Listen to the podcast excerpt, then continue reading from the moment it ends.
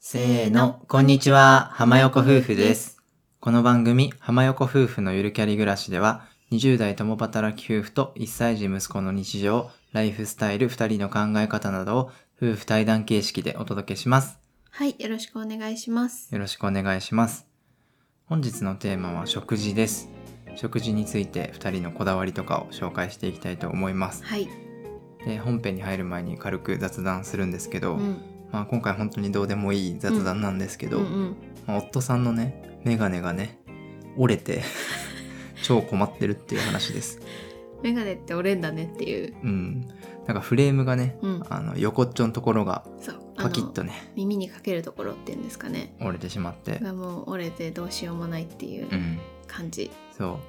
う寝てた時にね、うんあの横にねメガネ置いてて、そでちょっと旅行行ってたから、うん息子さんと3人で雑魚寝してて、う、うん、で息子さんが結構朝6時過ぎぐらいに起きて、まあ、キャッキャキャッキャ遊んでてねでまあメガネ上に置いとけばよかったんだけど下に置いてたから多分踏まれて気づいたら折れてるっていうそう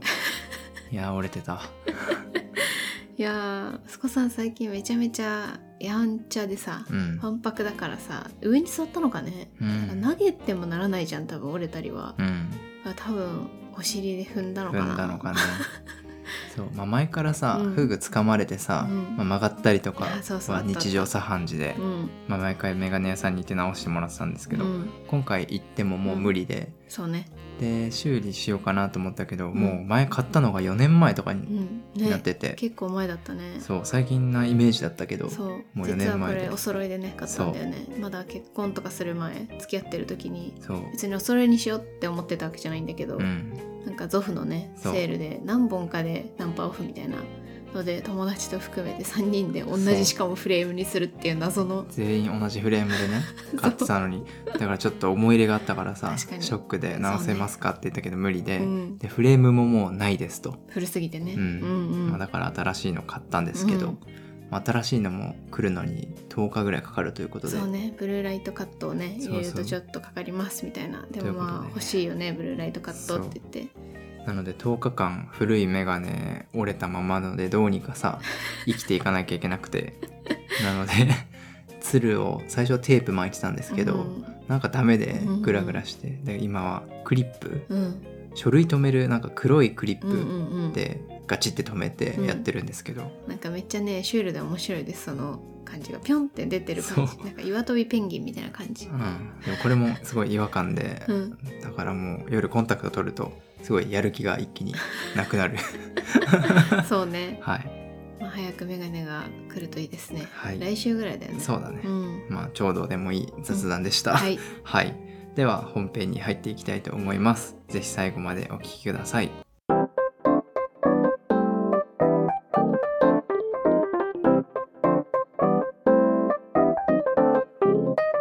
はい、それでは本編に入っていきたいと思います。本日はレターいただいたので紹介しながらお話ししていきたいと思います。はい浜ゆるネームぽんこさん浜横夫婦さんこんにちはいつも楽しく聞いています聞いてみたいことがありますこれまでビーガンに挑戦されていたり食への関心も高そうな浜横夫婦さん食事に関しての譲れないことポリシーなどはありますか例えば炭水化物は食べないとか1日2食にするとかまた少し話題はずれますが外食の頻度や自炊の夫婦分担なども聞いてみたいです個人的には産後のミールキットや宅食サービスの導入について検討しているところです食についてのお考えざっくばらんに聞けると嬉しいですというお便りをいただきましたありがとうございますありがとうございますまずポンコさん7月予定日ってさうんあのレターもらった時にタイトルに書いてあって、うんあもうすぐ生まれるんだって思っててね、うんうんあのなんとお便りを紹介するのに1ヶ月遅れてしまったので、はい その間にねご出産されてそうですはいあのねタイトルそうそうそがう、ね「0ヶ月」ってなってたのでおめでとうごおざいめでますとうございますいやーよかったですうね、んそうだねこれからというか今うん結構大変だと思うんですけど、まあ息抜きにぜひラジオを聞いてうんくださいそうだね、 うん結構手足は塞がるんですけど、そうね耳は開いてると思うあ耳んは開いてるでし、たまにねそうねあんまり相手っていうよりもねなんかこうあやしたりとか,、うんなんかこう対話っていうよりも、うん結構何もせず抱っこするみたいな時も多いと思うので確かに私もめちゃめちゃラジオ聞いてました聞いてた夜夜中の授乳とかねそうイヤホンで聞いたり してたのでうん、ぜひね、はいあの夜にお付き合いください。はいで肝心の質問なんですけど、 うんあのお食事へのねいろいろポリシーとかありますか、ということでうん結構話したい話題だったのでそうだねよかったなと思ってます、うん最後に産後のミールキットとか宅食サービスの導入についてのお話は、うんちょっともう一通レターもいただいてるので、うんそちらと合わせて次回かその次うんに紹介したいと思います、はいで今回は食事に関しての譲れないこととかポリシうんーについてお話ししていこうと思います、うんうんじゃあ始めていくんですけど、うんまあ、2人ともね食事は大好きなわけです、大好きですねまあ、これまでの放送をずっと聞いてくださる方がいればうん伝わってるかもしれないんですけど、うんまあ、結構誕生日にフレンチを作ったりとか、うん旅行に行くと美味しいご飯を食べたりとかねそうね結構いろんな旅行とかも行くんですけど食事ありきというか、うん美味しいご飯屋さんは絶対に探していくし、うんなんか旅行先決める時もさなんか例えば金沢行った時とかも食が美味しいからじゃあ金沢にするみたいなそうねとか結構食歩きでいろいろ動いてるところもあるよね。間違いない、うん、でも食のためなら割と普段節約しててうもんそこだけはお金かけちゃう確かにというか,、多分我々の中のさ、うん あの支出の中でうん、一番を占めてるのが食費じゃんいやめっちゃ食費だと思う圧倒的に食費だよね圧倒的エンゲル係数は多分すごい高いと思うう、んだ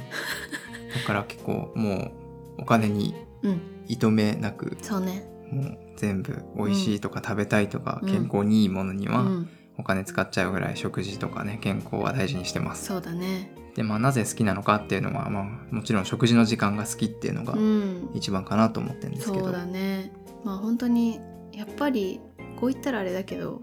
まあ、もちろんお金をかけても美味しくないものはあるんだけどでもやっぱりお金をかけると美味しいものに出会える確率は高い気がするうんよねそうねだからそういう意味ですごいなんだろう探求しちゃうというか、うんこれはどうなんだろうみたいなうん好奇心とか持ってっていう意味で終わりがないそうねかわら 好き、かるうんもちろん自炊も好きなんですけど、うんなんかレストランとかうね、んお寿司屋さんとか、うんそういう自分じゃ作れない範囲うのんご飯うをん作ってくれるとこうんうんに行くのもすごい好きで、好きそういうとこに行くとなんかインスピレーションもらえるわとかいるうわかかるあこういう調理方法があるんだとか、うんこういう素材をこれと合わせるんだみたいな、うん、そういう発見があってそれがすごい楽しい、そうだね最近はなかなかちょっとそういうところに行けてないけどうん、でも2人だった時とかはそうね結構行ってたよね言ってたうん、何かしら理由をつけてなんか記念日とか誕生日とかクリスマスとか、うん半年記念日とか言って、うんなんとなく理由がないと高いものってなんかちょっとなって思ってたからなんかそういう感じでそろそろ行ってないから予約するみたいなそうね感じで予約してたなはい懐かしいねいやー楽しいですよね楽食しい事よねまあ1日3食食べるとして、うん365日う、んまあ、年間1,000回ぐらいさ、うん食事をするからさ、うんその時間はできるだけ楽しくありたいし、そうだね幸福な時間がうん続くといいなと思ってるから、うん2人とも食事が好きっていう価値観はあってよかったよね確かに私毎日マックでいいって言われたらちょっともうどうしたらいいか分かんないもん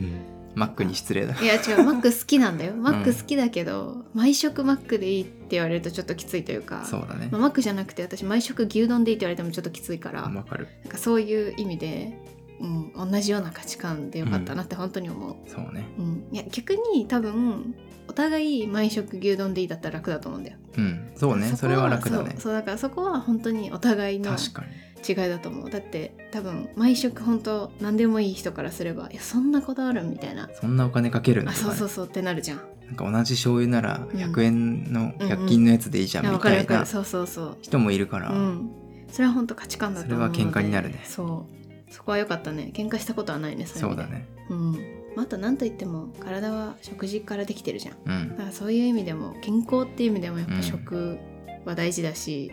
健康をそうね考える意味でも好きだよね食事について考えるのうんうんなんか学生の頃はさ、うんラーメン毎日食べるとかさ、うんうんうんそういうオールで飲んでそのまうんま締めとかさ、うんなんか無茶なことやってたけどやってたねやっぱ社会人になったり結婚したり、うんライフステージが変わるとなるべく健康でいれる時間を延ばしたいなって思うようにすごいなって、うんでまあ妻さんは元から結構健康志向だったからそうねそれにすごい影響されて2人ともさ健康志向になってうんうんますと。うんで夫さんはさらに筋トレとかにもハマってそうね栄養素とかも乱して、うんカロリーとかうんいろんな計算をしだしたりして、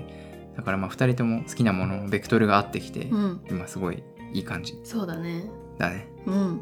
ですはいまあ、いかにご飯が好きっていうので5分ぐらい語っちゃったんです けどま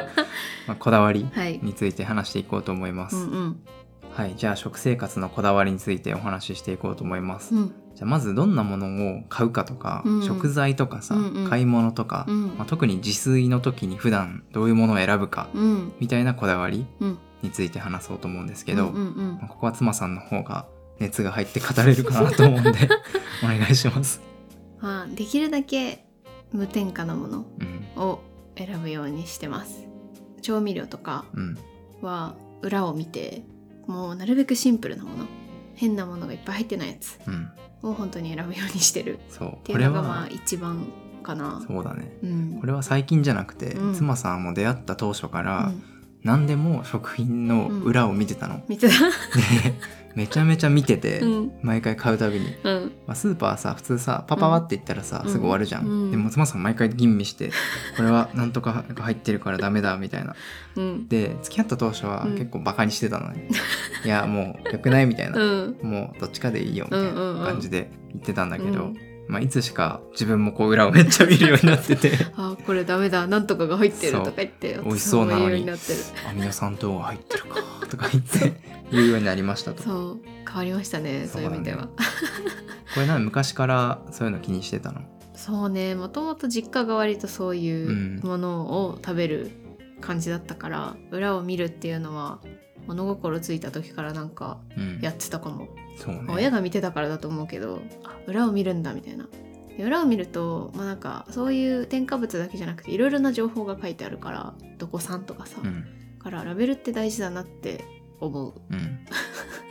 そう無添加のものってさ、うんもちろん添加物とかさ、そういうものって世界中に普及してて、うんうん全然使っててさ、うん健康にすぐ害するものじゃないから、うんちゃんと基準を満たして広まってるわけで、うんうんうんそんなになんだろ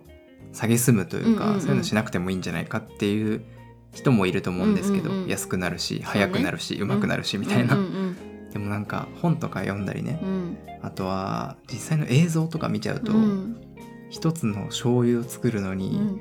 死ぬほどさ、うんなんかわかるよわけわかんない液体とわけわかんない粉を入れて、うんうんわけわかんない機械に通して、うんみたいなそういうの見ちゃうとそうね普通に大豆をさ、うんこううんうん茹ででて、うんみたいなうんから始まる、その何も入ってないうん調味料と比べちゃうと、やっぱり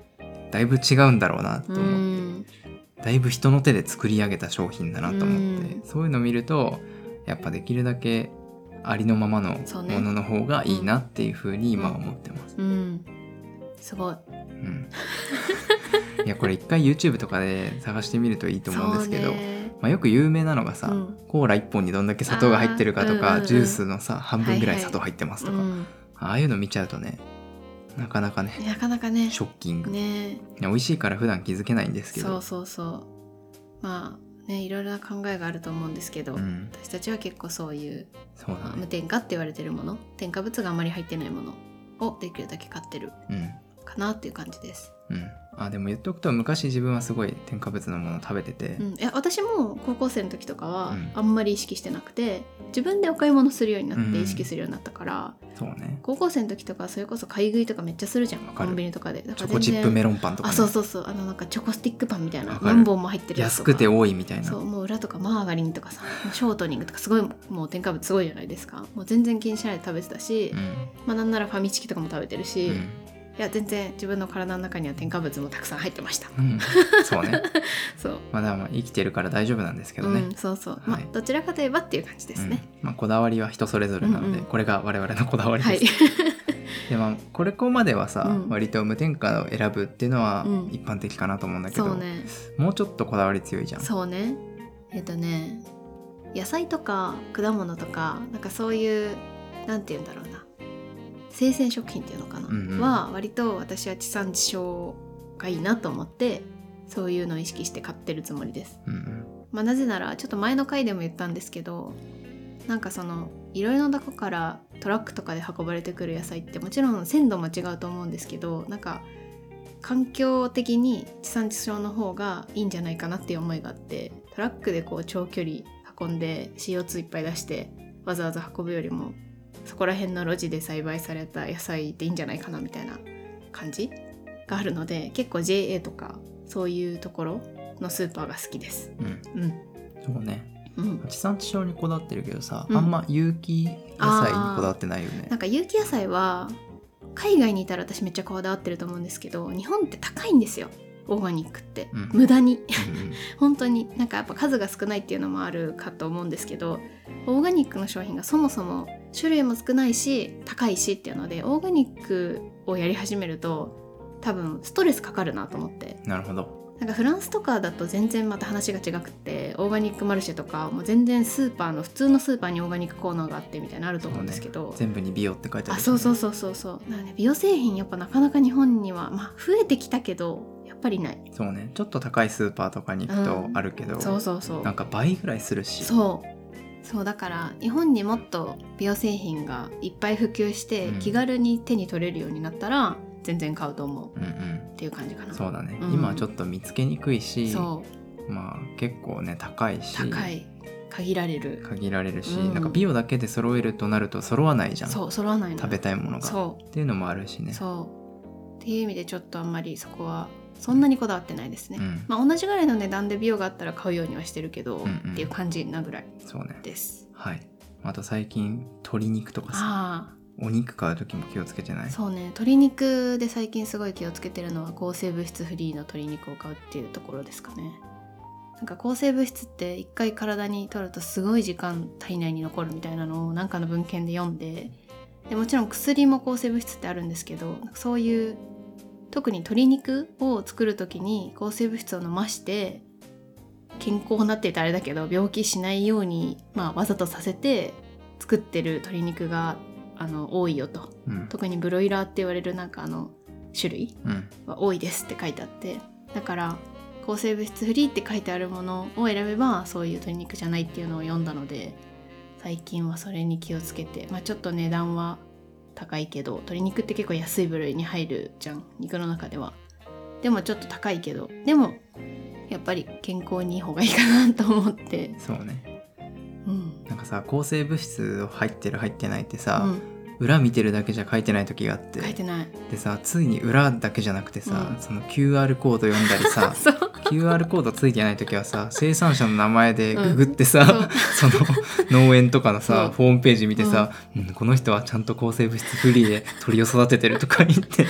調べたね一や回りだしてるからさやりだしたいやーそろそろすごいなと思って見 てたでも一回調べちゃうとそうだよこねのブランドはって分かりやすいじゃん周りのスーパーで行くとこそうねほぼ限られてそうるから限られてるからまあ旅行先とかはそんなもういいよって感じなんで、うん普段のっていうことになるとうんもう一回調べて覚えちゃえばここの周りだったらここのスーパーとここのスーパーでこれ買えばいいみたいな、うっんていうのを覚えて最近はもうそれしか買ってないって感じ。そうだねまあこれ今まで言ってんのはうん全部、あのできればっていう感じであそうそう全部がじゃないので、うんそれはあの誤解しないでくださそうあい。の自分たちが買える時に自宅の近くで買うならばこういう感 じどちらかといういうとそっちを選ぶっていうそう感じですねで。す、うん、はい、はいであとこだわりであんまり買わないものとか、うんできるだけ避けるようにしているものうんうんもあって、うん例えばジュースとか、うん砂糖をたっぷり使ったものうんとかあとは加工品とかですかね。うんっていうのはできるだけ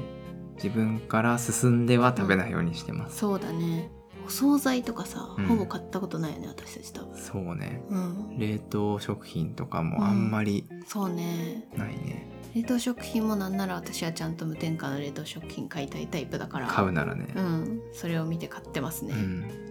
またジジュュースもねースももねうコーラとか何年飲んでないわかるわかかるなんかたまにさどういう時に飲むかなあ、 飲まないもそっかお父さんは飲まないうもう私5年ぐらい飲んでなそっいかジュース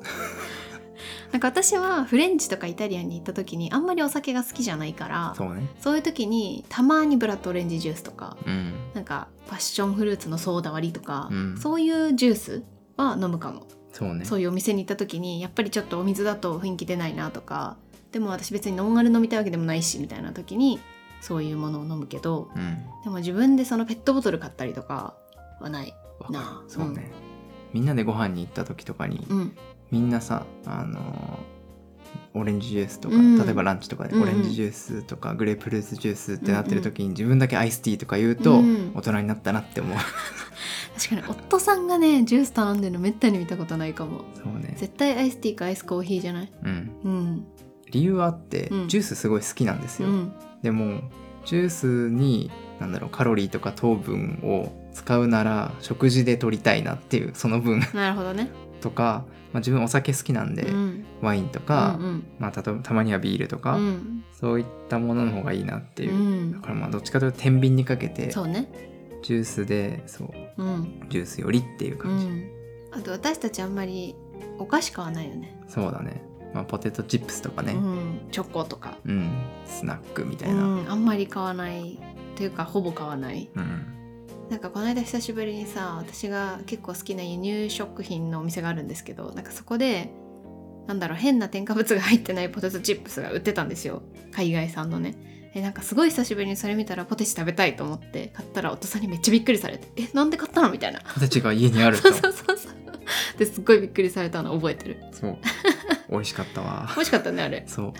いや誤解しないでほしいんですけど全部好きなんですうよ、んうんいやなんかあれなんだよねなんか無限にお腹があったりとかいくら食べても太らないんだったら何でも食べるよわかるけどやっぱそういうわけにいかないから取捨選択しなきゃいけないじゃないですかうん自分たちの生活の中でうんその限られた中にこれ食べるんだったらこっち食べたいっていう方が強いっていうだけそうだねですねはいうんそうねまあだからお菓子とかはもらったものとか、うんみんなでホームパーティーしてる時とか、うんそういった時にたまに食べる感じそうねだねそんな感じだね結婚式のさうん引き出物とかさ、うんうん会社でお土産もらうとすごい困るんですよ困るね嬉しいんですけど、うん大体2人とも積極的に食べない から賞味期限がまあ120%切れるんですよ絶ね対切れてるそうあ気づいたらもう切れてるっていうだから大体お土産もらったら、うんそのお土産を誰かにあげるっていう これ行ってきたんだと言ってそ うそうなんかあとホームパーティーの時に持ってくとかそうそうそなんかねそうやってそうしないともうリサイクル賞味して期限がね そう切れてねどうしようもなくなるので食べれないんですよねそうなんですよね期限内にはいわかるよそれというね、うんちょっとこだわり強めかなと思いますけど、うん話してみました、うんであとちょっとトピックとしてうんレターにもあったんですけど16時間断食とうかんについてうん思うことうんをちょっと話そうかなと思って我々最初の方のねうん配信に遡ってもらうと分かるんですけど16時間断食してたんですよねしてましたね結構がっつりやってて23年かなうんやってたと思うまあゆるゆるやってたって考えればそれぐらいやってたかもだいたい夜の8時からうん次の日の12時までうん食べないで、うんまあ、空腹時間を設けて、うんその間に、まあ、胃とか腸を休ませてで、まあ、健康にいいでしょううみたいなやり方で、まあ、一昔前に流行って今も流行ってるのかな、どうなんだろうねというので結構オートファジーとかね、うんうんうんそういう名前で言われてやってる人多いなと思うんですけどそれをやってて、うんで今はやってないんですよね。そうねで16時間断食否定してるわけじゃなくて、うんコンセプトはすごいいいなと思ったんですけうど、んそう腸を休ませるっていうのはすごい納得してうんやってやっててたし効果も実感してたそうなんなら最初すごい勢いでさ、うんなんか痩せてそなんか寝つきも良くなったし、うんうわかる頭もそ冴えたしう冴えたよね午前中とかだからすごいいいなと思ってうん、やってたんですけど多分23年すると体が慣れちゃったんだよね絶対それそなんかやりすぎてう、うん1日2食しかこの人たちは食べないんだなってうん、体が思い込んで、そう省エネモードになっちゃったの多そ分うですごい代謝が下がったなって感じうて、ん、で一旦中断したんだよね。そうで最近はもう3食食べるようにしてて、うっん、ていうだから16時間断食はもうしてないんですけどそうね、でも3食食べても今は痩せてるうじゃん、ん、痩せてるそうだからやり方次第だなとは思うんだけど、うん結局、うタイミングもすごい大事で、うんそういうタイミングが大事っていう本も何冊も読んだんですけど、うんやっぱり食べる内容もすごい大事いでや大事よどっちも大事だなっていうのはある難しいよねなんかその両立的な意味で、超正解はないからね、そう自分の体で実に験するしかなそうい一番合本うのが人によって違うと思う当のにで、うん今は朝軽め、うん昼ちょっとボリューミー、うん夜軽めっうん、ていうのが一番2人にとっては結構そうフねィットしてるかなっていう感じなんですよね。うんそうそうそう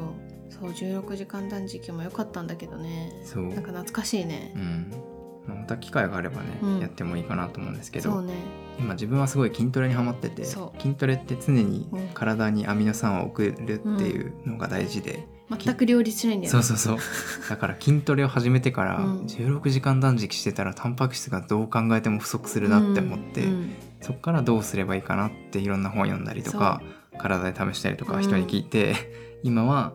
3食から、まあ、プロテインとか挟んで5食とかそうねしてますね、確かにそういう意味では